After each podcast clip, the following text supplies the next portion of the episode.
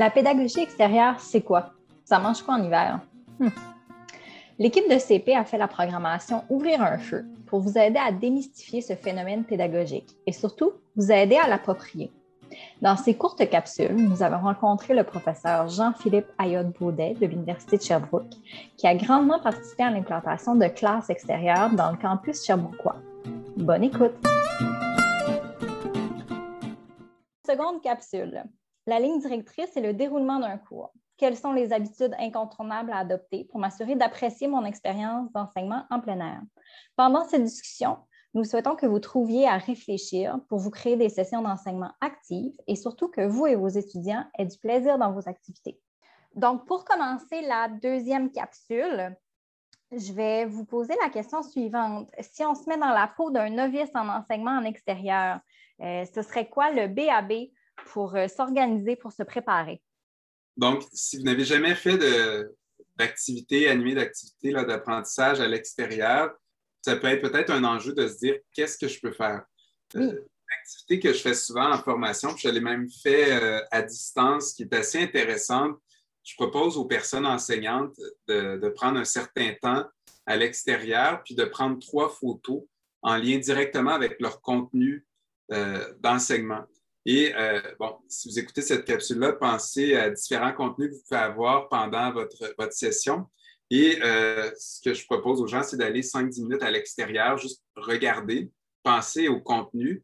Et euh, je force les gens à me revenir avec trois photos. Et pour chacune des photos, il faut avoir une phrase descriptive qui va expliquer pourquoi on a pris cette photo-là ou qu'est-ce qu'on voit en lien avec les contenus. C'est assez intéressant parce que quand on a fait ça avec des personnes formatrices à l'Université de Sherbrooke, et on a trouvé plein d'idées auxquelles on n'avait jamais pensé. Je vous donne des exemples. On avait euh, des gens qui étaient euh, en soins euh, infirmiers et qui nous parlaient juste qui, avaient pris des photos des lieux et la personne faisait des liens avec tout ce qui est la gestion de risque en santé. Quelqu'un d'autre en bio qui, nous parlait de, des plantes qui nous disait on préfère de l'extraction d'ADN. Nous, la personne disait ben, nous, d'habitude, on fournit des spécimens, mais là, pourquoi ne pas aller prélever des spécimens qui vont intéresser. Euh, chaque personne prend son spécimen, puis après ça, sait de quoi il s'agit, puis ça, nous reste plus en tête. Puis en faisant cet exercice-là, des trois photos, une phrase descriptive des liens qu'on fait avec le contenu euh, de nos cours, ça peut être vraiment une bonne première idée pour se donner euh, vraiment des idées ben, d'activité. Prenez-vous des collègues, un, deux, trois collègues dans votre domaine ou pas dans votre domaine, puis faites l'exercice, montrez-vous les photos. Je suis certain que vous allez trouver des idées intéressantes. Tout à fait. C'est vraiment une belle idée, justement, pour aller s'approprier cet espace-là de classe extérieure. Quelles stratégies pédagogiques sont gagnantes en enseignement et apprentissage à l'extérieur? Quand on est euh, extérieur, c'est certain qu'il y a plus de distractions potentielles qu'à l'intérieur. Euh, il peut y avoir du vent, il peut y avoir euh, euh, le soleil qui est présent, etc. Donc, quand les étudiants sont plus autonomes, plus libres, et qui ont des tâches à faire, bien, ça, c'est sûr que c'est gagnant. Après, bien, je vous dirais qu'un incontournable, quand on est extérieur, c'est certain qu'il y a plus de distractions potentielles qu'à l'intérieur. Donc, si nos étudiantes, nos étudiants sont majoritairement passifs en mode écoute, assis, c'est peut-être pas la meilleure solution. On va être encore plus sensible au bruit ambiant, on va être encore plus sensible à la personne au loin qui est en train de passer dans notre champ de vision. Quelles stratégies pédagogiques sont gagnantes en enseignement et apprentissage à l'extérieur? Moi, j'ai toujours trouvé que mes cours se passaient mieux lorsque je disais à mes étudiants, bien, à la fin de notre 50 minutes, moi, je veux que tu aies appris ça.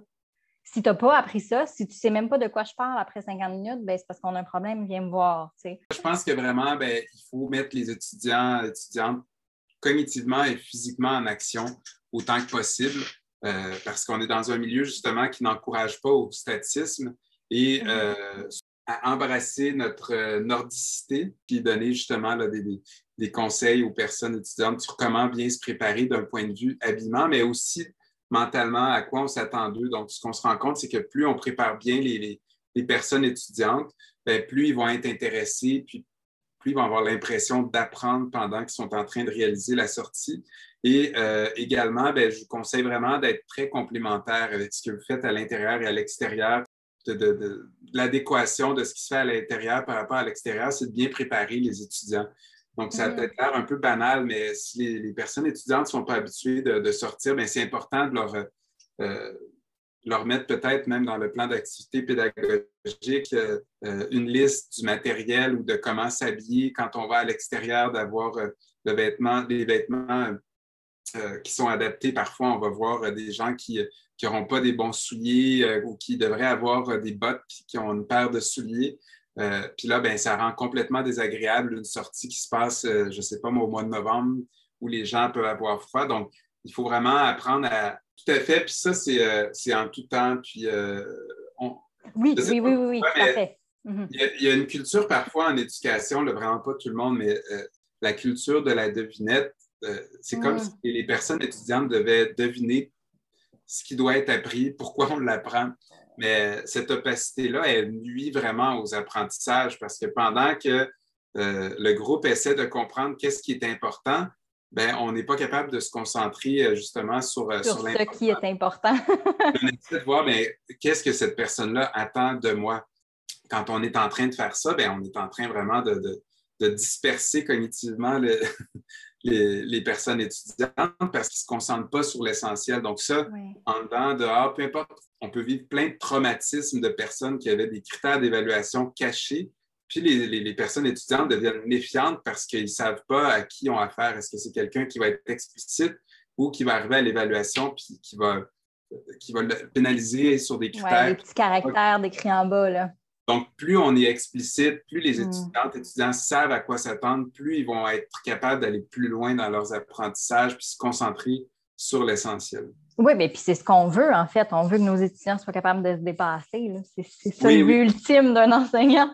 Je vais y aller avec euh, le matériel incontournable à avoir avec soi lorsqu'on va euh, à l'extérieur, que ce soit pour l'enseignant, que ce soit pour l'étudiant. en, milieu d'année. Donc, je pense que si on veut penser à ces activités avant le début de la session. Comment je fais ma gestion de classe à l'extérieur? Je ne vais peut-être pas donner de matériel incontournable parce que ça mhm. devient assez difficile. Euh, selon les matières. Selon les. Exactement. Par contre, je peux donner peut-être des conseils euh, incontournables. C'est mhm. certain qu'il faut réfléchir euh, aux conditions météorologiques, au type d'activités qui vont être faites. au, au, moment dans l'année. Donc, c'est certain que si vous enseignez la littérature, puis que vous voulez utiliser les milieux à l'extérieur ben, pour inspirer, ben, il va falloir euh, assurément penser au moment de l'année où on le fait. Donc, c'est certain que ça mhm. va être plus propice quand il fait encore chaud. Euh, il faut écrire. Écrire avec des mitaines, non? Ben, exactement. C'est difficile. Les enseignantes, enseignants qui font des activités de rédaction, par exemple, en français, nous disent ben, on, on met ça plus en début puis en fin d'année. Puis tout ce qui va être plus passif ou contemplatif, euh, ben, ça, ça, va moins bien se faire par la suite là, quand on va être, euh, si on veut planifier quoi faire quand, penser au matériel puis au réalisme euh, du, du, matériel. Puis peut-être qu'on n'a pas besoin des mêmes outils à l'extérieur. Les étudiants ont tous un téléphone intelligent, donc ça peut nous servir prendre des photos, puis on revient en classe, on prend des notes, on, peut, on peut penser aussi un petit peu autrement pour voir comment on sert de, des outils numériques pour ben oui, ou justement, comme en littérature, au lieu de dire on prend des notes, ben on prend des notes peut-être plus vocales sur le téléphone. Tu c'est justement l'intégration du numérique ne se met pas de côté parce qu'on est à l'extérieur. Non, tout à fait. Ça peut devenir un, mm. avantage. C'est un excellent exemple. Euh, mm. J'aimerais ça vous entendre sur ça. Mm-hmm. Mm-hmm. Premièrement, euh, je proposerais peut-être qu'on parle de gestion du groupe parce que. c'est bon, ça me va, la nomenclature me va. Gestion du groupe. Je pense qu'il faut parler de gestion du groupe parce qu'on ben, n'est plus dans une classe. Je vais continuer avec euh, euh, concernant la gestion de classe. Je vous dirais que normalement, quand une personne est cognitivement ou physiquement engagée, mhm. quand une personne sait ce qu'elle a à faire, elle va être beaucoup moins susceptible de, de déranger. Et euh, ce qu'on constate généralement, c'est que les personnes qui sont euh, peut-être moins attentives à l'intérieur, mais quand on les engage physiquement puis davantage cognitivement à l'extérieur, ben, mobiliser leur énergie, ça va les aider à être plus concentrés. Parfois, c'est drôle parce qu'on se rend compte qu'il y a des, profils de personnes. Quand on est en action puis qu'on a une tâche à accomplir puis qu'on travaille euh, en équipe aussi, bien, souvent, quand on être à l'extérieur, il y a une partie que je vais essayer de ne pas faire à l'extérieur. Puis quand je suis à mm. l'extérieur, euh, il faut que ça compte, puis ben, il faut que je sois conscient de, tout ce milieu-là. Puis c'est certain que, comme je vous disais, si les étudiants sont en mode écoute pendant 45-60 minutes à l'extérieur avec plein de distractions, mais c'est certain que la gestion du groupe va être beaucoup plus difficile. Je vous parlais là, de l'importance de, l'extérieur aussi pour utiliser des contextes concrets d'application. Mm-hmm. C'est certain que dans la vie, ben, si notre motivation euh, d'apprendre elle est plus intrinsèque, donc si je comprends plus, bon, c'est pas parce qu'on est à l'extérieur qu'on a un contexte d'application concret qu'automatiquement ça va être une motivation intrinsèque, mais mais quand on comprend davantage pourquoi on l'apprend, ça va être plus motivant que quand on l'apprend juste parce qu'il y a un examen et il faut que je réussisse bien à mon examen. quand euh, la motivation à apprendre, c'est parce qu'on peut euh, rapidement réinvestir euh, nos apprentissages autres que dans l'examen, ben, c'est certain que ça, risque d'augmenter aussi la motivation, puis il risque d'avoir moins de, gestion à faire à l'extérieur. Quand on prépare les, gens, ça nous aide beaucoup à ce que ça se passe bien. On va peut-être avoir des activités où on va devoir travailler, collaborer avec des collègues. Si on est à l'extérieur, puis qu'on a une mission, on a des choses à faire, du travail collaboratif, puis qu'on parle en même temps, ben, c'est sûr que ben, on, va aussi répondre à un certain besoin de, parler. Donc, euh, tout ça, ça, rentre en ligne de compte, mais être bien préparé. Il y a une part d'imprévu à l'extérieur, mais ça ne veut pas dire qu'il ne faut pas se préparer. Au contraire, euh, on va gérer l'imprévu, mais qui fait partie quand même d'un cadre où on sait où on veut s'en aller, puis pourquoi on le fait, puis quels sont les, critères à considérer pour que ça se passe bien. Oui, oui, oui. Si on continue avec l'apprenant, les bienfaits principaux pour un apprenant de dire on va à l'extérieur, ben c'est ça. J'imagine que c'est vraiment euh, la mobilisation de son apprentissage ou la mobilisation de sa volonté d'apprentissage. Bien, je pense que c'est que ça serve à ses apprentissages. Euh, si on est dans un cours de philo, ben, on, peut en parler aussi plus largement puis de manière très ancrée dans la société. Donc, si on va à l'extérieur puis qu'on se pose des questions euh, qui font partie du cours en philo à l'extérieur, mais c'est certain que ça va nous aider par la suite. Par la suite aussi, ben, quand je parlais de, niveau de, l'activité physique, mm-hmm. à un moment donné, on l'a vécu beaucoup là, en pandémie. On était très, très sédentaires. On était euh, à distance beaucoup avec nos écrans. Bon, je dramatise un peu, là il faut sortir un peu d'une vieille logique de se dire mm. comme Ah, euh, on sait que c'est bon de faire de l'activité physique, de ne pas trop être sédentaire, mais là, euh, le contexte de l'école, ça ne s'y prête pas. Donc, la santé, il faut arrêter de la penser de façon découpée en silos. Si on est à l'école puis qu'on est toujours assis, sauf dans un cours d'éducation physique à la santé, ben c'est pas évident. Nous, on a le beau rôle, hein, les personnes enseignantes, parce que qu'est-ce que on, gère notre groupe pourquoi? On gère notre groupe parce qu'ils sont en train de parler. Nous, on a le beau rôle, on est toujours en train de parler, on n'a pas ce besoin-là, on parle toujours, on n'a pas, pas, à se brimer. Ensuite, ben, les étudiants, ils ont besoin à un moment donné de, bouger. Nous, encore une fois, on a le beau rôle, on peut bouger pendant, pendant tout le temps de notre cours.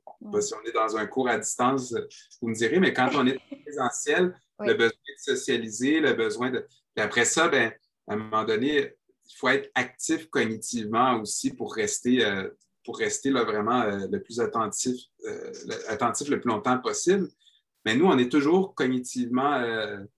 Oui, on est alerte. On enseigne, donc, à comprendre dans quel contexte je peux appliquer les, raisonnements que je suis en train d'apprendre. Et pour moi, ben, c'est ça l'élément. On apprend ça, ben, à un moment donné, c'est facile de taper sur les doigts des personnes à qui on enseigne, mais tout ce qu'on leur reproche de ne pas bien faire, ben nous, on n'a même pas à gérer ça parce qu'on peut, euh, on peut euh, bouger, on peut euh, parler, puis on peut être cognitivement engagé. Donc, je pense qu'il faut aussi avoir cette sensibilité-là. Puis, on parle des bénéfices aussi pour les personnes qui apprenantes, ben, voir les choses un peu autrement. Puis, par la suite, ben, j'enseignais, moi, les sciences et technologies au secondaire. Puis, c'était drôle parce que quand on était en conception technologique, souvent, les, personnes, justement, qu'on se disait, ah oui, mais là, ils vont causer des problèmes en atelier. Ben non.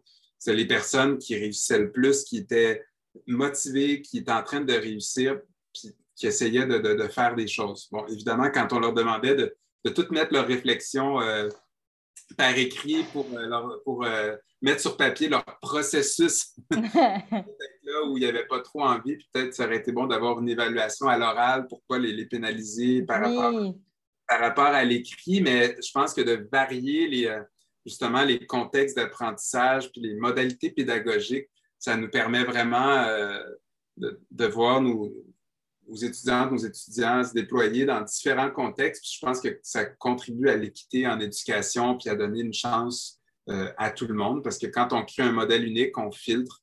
Il y a des gens qui vont davantage réussir, d'autres moins. Puis quand on diversifie, ben, on se rend compte que euh, la manière d'enseigner filtre les personnes alors qu'on n'est pas obligé de faire ça puis qu'on peut faire autrement. Oui, oui, tout à fait. Je pense que c'est ce qui va clore notre deuxième capsule, ces beaux mots.